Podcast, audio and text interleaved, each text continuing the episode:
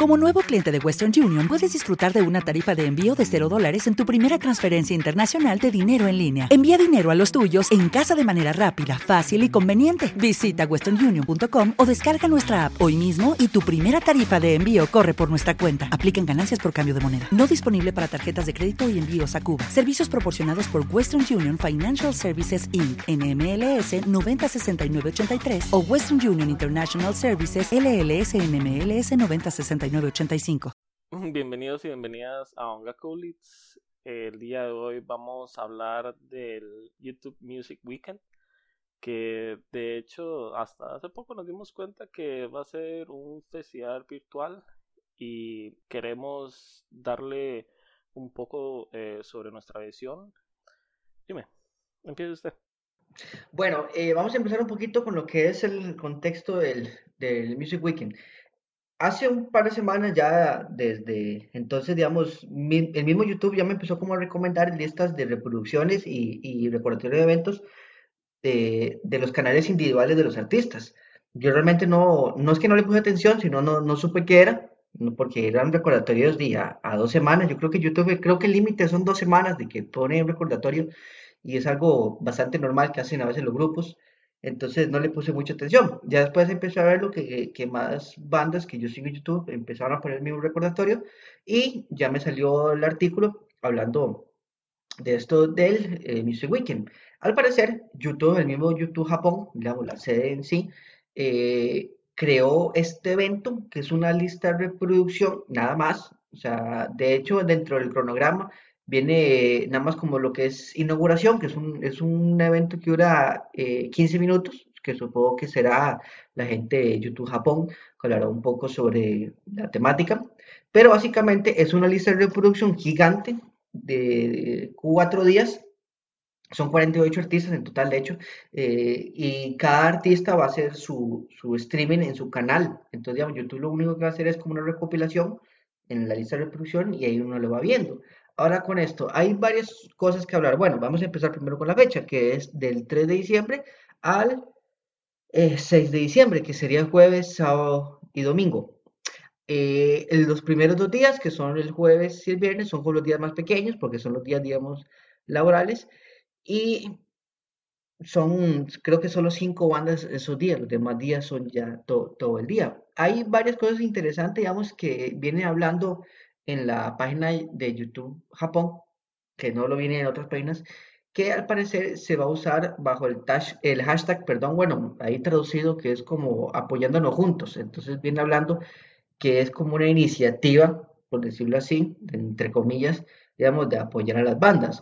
Y ahorita más adelante vamos a hablar, que no creo, o sea, porque realmente uno ve el, el, el, set, el setlist de las bandas que son, son bandas que yo creo que no necesitan apoyo, son bandas gigantes, está Yushiki, está Glay, está Iron Grey, está Galnerius, está High, hay varios de pop bastante grandes como Dragon Ash, que es una cosa gigantesca, eh, Oran Rage, que es una cosa gigantesca, AK-69, que igual son cosas gigantescas, o sea, realmente no creo que sea por el apoyo, porque no lo necesitan, pero es algo bastante tuani, digamos, de lo que es el evento como tal. Ahora bien, vienen varias eh, preguntas que nos hacemos con este evento, porque cuando uno ve la, la, el título de cada banda hablando sobre el concierto, por ejemplo, en Diren Grey viene diciendo que es algo del arque, entonces no, no se entiende si es que van a tocar piezas del arque o es una recopilación de presentaciones en vivo del arque. Por ejemplo, Galnerius viene hablando de, del Purgatory y viene hablando de We, We See the Light, que fue un concierto en streaming que sacaron hace tres semanas, que de hecho fue pregrabado, eh, era un concierto de paga que ellos habían pregrabado y lo habían nada más tirado el link a la gente que ya había comprado la entrada, por decirlo así. Entonces, digamos, el de Galnerius viene diciendo eh, Purgatorio y eh, We See the Light, entonces no queda claro si es como, como clips cortados de esos conciertos o va a tocar canciones de esos conciertos. Tampoco queda claro si son streaming, digamos en vivo, que no creo, la verdad.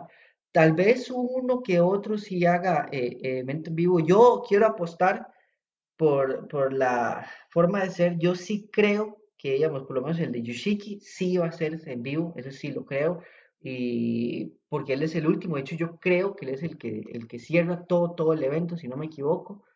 Eh, yo sí creo, sí, Yoshiki es el que cierra, viene Glay y después Yoshiki. Yo sí creo que Glay y Yoshiki ellos sí van a ser totalmente en vivo, porque ellos sí han hecho ya eh, conciertos en YouTube en vivo. De hecho, Glay hace poco sacó una cosa muy extraña que se llamaba como Academy, Academy Rock, que era un evento en vivo, uno por, por día, de uno cada uno de los miembros. Y tocaban un poco, hablaban con la gente y todo, pero así era vivo. Yo sí creo que yo sí quiero hacer todo, todo en vivo por, por la formación será el piano, hablará del disco que nunca va a salir, eh, hablará un poco sobre, sobre el documental que está haciendo ahorita con YouTube Origins, hablará un poco del documental que está haciendo con Disney. Este, entonces, yo sí creo que ese sí va a ser totalmente vivo porque es para cierre. Pero bueno, vamos a ver qué nos espera ese día. Son días bastante cargados. Hay muchas bandas, para ser sinceros, que no conozco. Eh, que son más que todo de pop. Tal vez Aldi sí conozca algunas de esas bandas. Hay otras bandas que sí son bastante conocidas, otras que son como de relleno. Pero bueno, yo creo que la intención, bueno, ahí está Kodakumi también. Eh, yo creo que la intención de, de, este evento es básicamente lo mismo que el Lunatic, Lunatic Fest. Lunatic Fest básicamente era el Lunasyn, Japan, Booktic eh, Deren y, y, un montón de relleno. Pero ese montón de relleno, digamos, le sirvió para eh, levantar su carrera. De hecho, aquí viene Ningen Isu en el primer día. Ningen Isu es una banda que tiene ya 30 años de existir, pero se hizo bastante famosa hace dos años con el eh, Harley Scott. Es un PB que sacaron de 9 minutos, que no sé por qué fue muy famoso. De eso, esa canción fue, se hizo famosa porque YouTube la, empezó a recomendar bastante. De hecho, curiosamente, varias bandas que están aquí han sido bandas que YouTube ha estado como impulsando las recomendaciones. Entonces, de no sabemos qué eh, convenio habrá o es sencillamente buena fe de YouTube o, o alguien está pagando por eso o no, realmente no sé, o sea, y realmente YouTube conmigo, YouTube no lo está produciendo, no es una producción, YouTube solo se limita a hacer la recopilación, anunciarlo y tirarlo, por eso no creo que las bandas vayan a hacer eh, eventos en vivo, no sé, realmente ni, ni, siquiera en la página oficial viene especificado eso. Antes de que se me escape con este, con Ningen, este, lo que pasa es que se, más que todo se hizo viral porque hay mucha gente que estuvo reaccionando este, a ellos por internet. Entonces, sí, fue como una avalancha. Eh, antes estamos hablando detrás de cámaras este del que por qué no todos los grupos hacen un directo cada uno. Yo siento primero que nada, de que sería algo exagerado que todos hagan un directo. Porque si tenemos en cuenta la logística y todo lo, todo lo que está detrás de eso, sería algo exagerado. Quizás así, este, lo único que se pudiera hacer eh, sería este tipo un unplug y todos ahí en, una sala y ahí irían el siguiente, pero mentiras que van a sacar algo de tan poca baja calidad a lo que están ellos acostumbrados. Y además gratis. Mira, ustedes han visto este un concierto este, en línea, un streaming durante la época de la pandemia, porque estamos hablando que, que por la pandemia este, muchas cosas han cambiado y digamos muchas modalidades este, también este, se han innovado, por así decir. Pero este, la pregunta que hago a, ustedes también, a los que están viendo este video, también les, hago la pregunta a ustedes, este, a Carlos Zumi. ¿Ustedes han visto, no necesariamente de, de Japón, han visto algún concierto de streaming? Sí, yo cuatro. Ok. La mayoría de yo también los he visto. A cinco. bueno, sí, yo, yo he visto varios. Este, vi un festival este, en México este, hacen este cada año este, un festival de, metal. Y claro, este, por lo de la pandemia que ha, que, que, ha cambiado todo, decidieron entonces hacer este, digamos, seguir con el festival, pero cada artista en su casa. Y es interesante este, poder ver ahí, este, digamos, de una manera más personal, ver este, a los mismos músicos en la sala este, haciendo este, su, su presentación. Y no necesariamente es un plus, puede ser ahí, este, digamos, con ya este, con instrumentación completa. Entonces, este, ya he visto también este cierto streaming este, de artistas este, Instagram. Y algunos de ustedes debieron de haber visto, digamos, este, a Yosiki. Yosiki a cada rato está dando este streaming ahí este, en Instagram. Por eso no es de extrañar, digamos, que ahora esté aquí este, en YouTube. Para mí, siento que tiene que seguir la misma modalidad este, con todo lo de la pandemia. Es concierto, ellos pueden tener su propio este, este tarima, su propio escenario y tirarlo ellos este, por internet. Y eso ya sería un acuerdo que haría esto con YouTube, puede hacerlo desde una vez directo, o como lo estábamos hablando hace rato, el caso de Tyrion Gray, podría ser este, ya conciertos ya este, arte, de archivo. Pero este, puede hablar ahí de eso. Yo estoy viendo de ahí, de algunas artistas, como acaba de decir este Zoom, hay algunos artistas de pop que tal vez este, no, no todos conozcan. Pero yo vi al menos dos o tres de ellas, este, dice que ya va a ser un concierto, este, por así decir, como digamos, exclusivo para YouTube.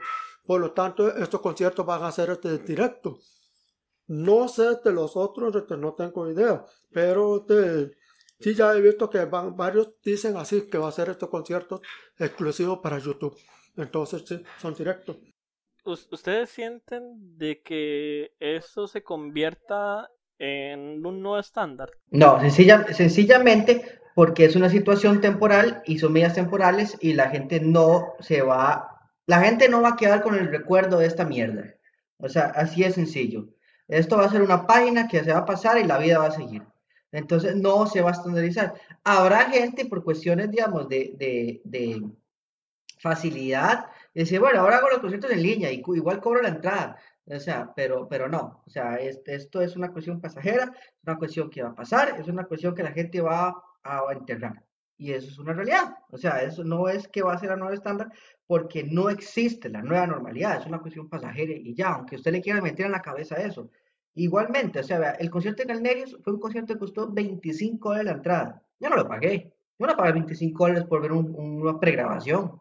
Lo que de hecho dijeron, es una pregrabación. Y es otra cosa que, que, ahí yo me quiero meter fuerte. Es muy diferente el artista latinoamericano que el, artista japonés. O sea, el artista latinoamericano sí es más hippie en ese sentido, con más bohemio, decir, oh, voy a hacer un concierto en mi sala, y con la un japonés no va a hacer eso, eso es un hecho, una banda japonesa no se va, y no es porque sea mala calidad, es que no lo va a hacer, porque ellos ya tienen un eh, parámetro muy claro de lo que es la banda y todo, o sea, usted no va a ver a Irene Grey eh, eh, en una sala de ensayo ahí tocando, no lo va a hacer, o sea, es un hecho, y, prefiero no hacerlo. Yo he visto cinco conciertos de banda japonesa ahorita en, en pandemia. Legal ellos fue un concierto, en, no fue en estadio, pero sí fue un concierto en, un venue, con todas las luces, con sus cámaras, con ángulos y con todo pregrabado. El de Irene Grey, que vimos Carlos y yo, con toda la pata. El de Mook, Mook hizo un concierto, igual eh, alquilaron un venue y con toda la pata, igual hablando con la gente como estuviera ahí. En Japón, ahora que me acuerdo, en Japón tiene un concierto que se llama eh, no, eh, no Audiencia, que es en el Tokyo Dome, o sea, alquiló el Tokyo Dome para hacer un concierto sin audiencia. Eh, Mantero Ópera hizo un concierto también en streaming, que igual maquillados y con todo, como si estuviera la gente ahí. Y el otro que yo vi fue el de D. D hizo un concierto muy bonito, el de D sí fue más casero, un concierto muy bonito el de D, pero, pero, pero igual, eh, con, como si fuera estándar japonés. O sea, yo realmente yo creo que la japonés no se va a poner en ese plan de hacer un concierto así eh, en acústico, en plugin, porque no lo va a hacer. Y, realmente ya Japón en este momento ya está haciendo conciertos en vivo. De hecho, si usted se pone a ver bandas más indie, eh, bueno, hay mucha banda indie que yo sigo de visual, que ellos ya están haciendo conciertos. Es más, Hisaki hizo un concierto hace dos semanas en vivo eh, y, la gente fue. De hecho, fue un concierto muy raro porque fue, eh, bueno, todos los miembros de Hisaki, Hisaki, el baterista de Júpiter, un bajista que él usa ahí medio muy bueno, pero un bajista que él usa ahí de relleno, y el otro guitarrista que es el guitarrista de una banda que se llama eh, Grayson Orchestra. Eh, igual, toda la vestimenta, todas las luces, los amplis, el concierto en vivo, y lo único que fue es que eh, en el veño era una silla cada metro, entonces estaba todo el mundo así, viendo el concierto, pero lo estaban viendo, y de hecho, a como vayan flexibilizando las reglas, la gente va a empezar a meter más y más y más. Y ha habido varios conciertos en vivo en Japón eh, con su cierta medida, pero ha habido. En Rusia, yo tengo una amiga rusa eh, y ella me manda videos en los salas de conciertos.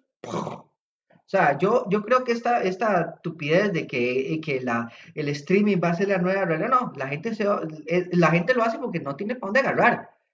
Pero el momento que haya conciertos, despídase todo eso, créame, por eso, por eso, por eso no ha habido ninguna empresa grande que haya invertido esa millonada de plata en los conciertos de streaming, porque saben que esa es una estupidez que no, no va a pegar, o sea, no, no, la gente cuando tenga la oportunidad de ir a conciertos se va a despedir de todo eso y no lo volverán a hacer así de sencillo. Por eso me parece que ninguna empresa ha invertido así fuerte en eso. Ahora que se está diciendo de los que empezaron, eh, que literalmente con, con los conciertos en vivo, que fue las bandas indie, es que no les queda de otra. Porque si no, no hay exposición, los más se mueren de hambre. Pues sí. Volviendo a hablar de, de ese festival, eh, yo siento que a final de cuentas va a ser una exposición muy grande.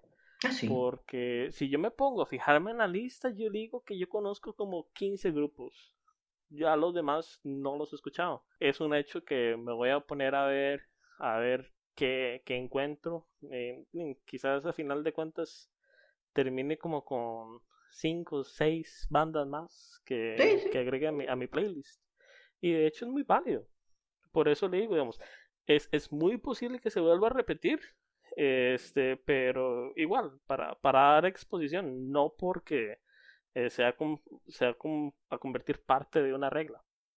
Mira, yo creo que este Vamos a hacer como una especie de discusión porque en realidad este, yo le voy a decir que no comparto mucho con la, con la opinión de ustedes por el hecho, recordemos que estamos viviendo en una era digital y este, ya hay una generación que vive este, ya de, esa era.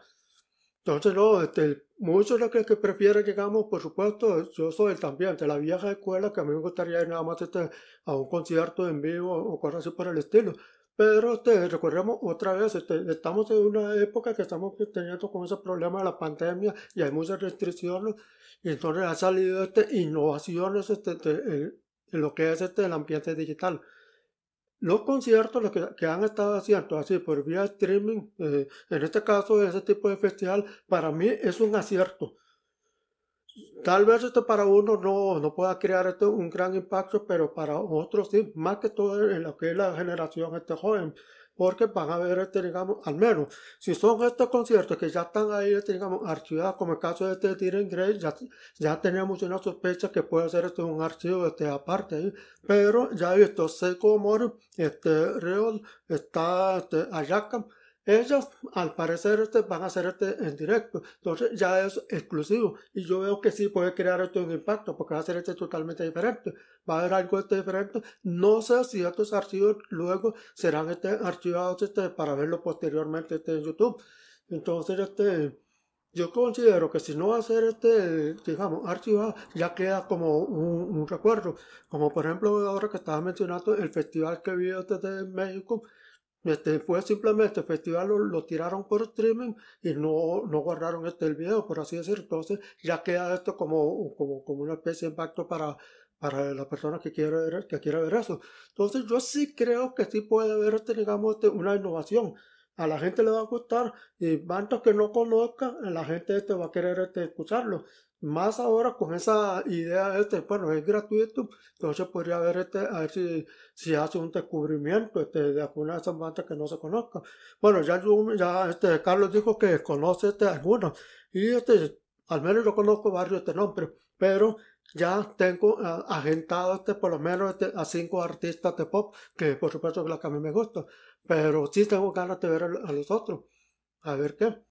Esto es como decir Lunatic Fest, o sea, Lunatic Fest fue un, evento creado por Lunacy, bueno, por su guiso, pero por Lunacy, que venía Glaze, Boutique, Japan, Lunacy, Lunacy y, y, y, los demás, y esos los demás subieron la carrera por el Lunatic Fest.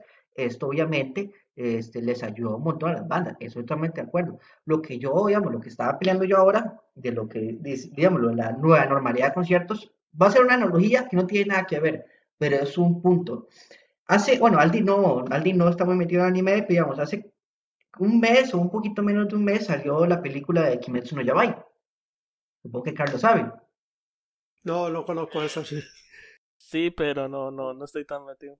Ok, Kimetsu no Yabai, o sea, es un anime que salió hace un año, es un boom. Esa película de Kimetsu no Yabai, que es el Mugen Train, esta película en un, en un fin de semana, y solo se en cine, en un fin de semana recaudó un billón de yenes. Ha sido la película más taquillera en todo el mundo en, este año.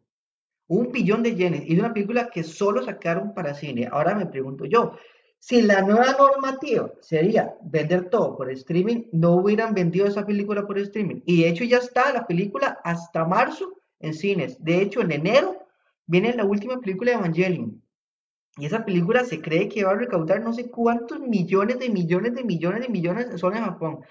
Entonces, las mismas industrias, digamos, de que es de, por lo menos de anime y de cine, están, están tirando, digamos, lo fuerte en media pandemia en cines es porque ellos saben y están apostando que el cine, digamos, hablando digamos, de lo que es película, el cine va a seguir siendo la, la, la, normativa, digamos, para ver películas. Entonces, yo hago la misma analogía con lo que son los conciertos. Que sí, que la gente está tirándolo por streaming, eh, los conciertos como para verse más humano, que para agarrar más gente. Sí, estamos totalmente de acuerdo.